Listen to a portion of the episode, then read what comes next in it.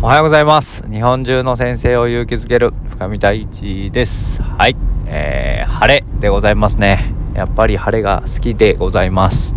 なんか雨を嘆くなとか、えー、天気をジャッジするなとか言っていたかもしれないんですけどやっぱり僕は晴れが好きです。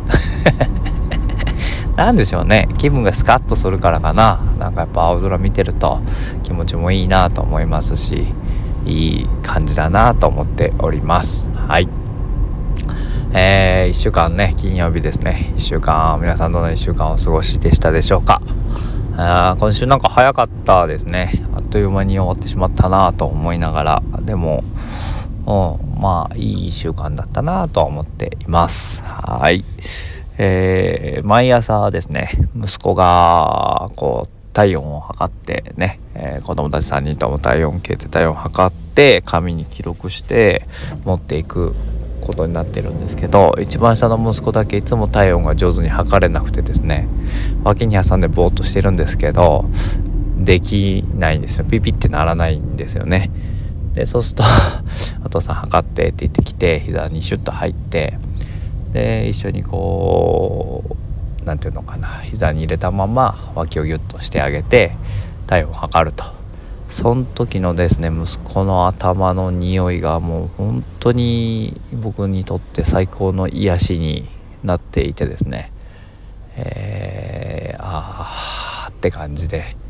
たまらないっていうのがあります。なんかこう一番癒される瞬間一日の中で。夜ベッドに入ってですね布団でこう眠る時よりもその匂いを嗅いだ瞬間の方がなんかいろんなものがねこう吹き飛んでいくというか匂いって僕すごい大事だなと思っていて脳みそにね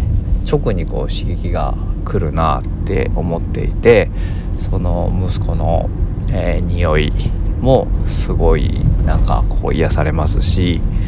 あまあ、あとコーヒーもそうね。毎朝コーヒーをね、えー、ドリップして奥さんが入れてくれるんですけどその入れたてのコーヒーの香りとかももうたまらないなと思うんですけども。でもやっぱり息子の頭の匂いの方が 何の話をしてんだって話ですけど、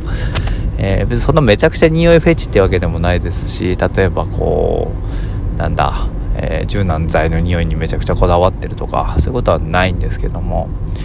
でもなんかそのね息子の頭の匂いだけは何ともたまらないなと思っていつも過ごしております。若い頃は結構お香とかも好きで部屋の中でお香を炊くみたいなことをよくしてたんですけどなんか今奥さんがあんまり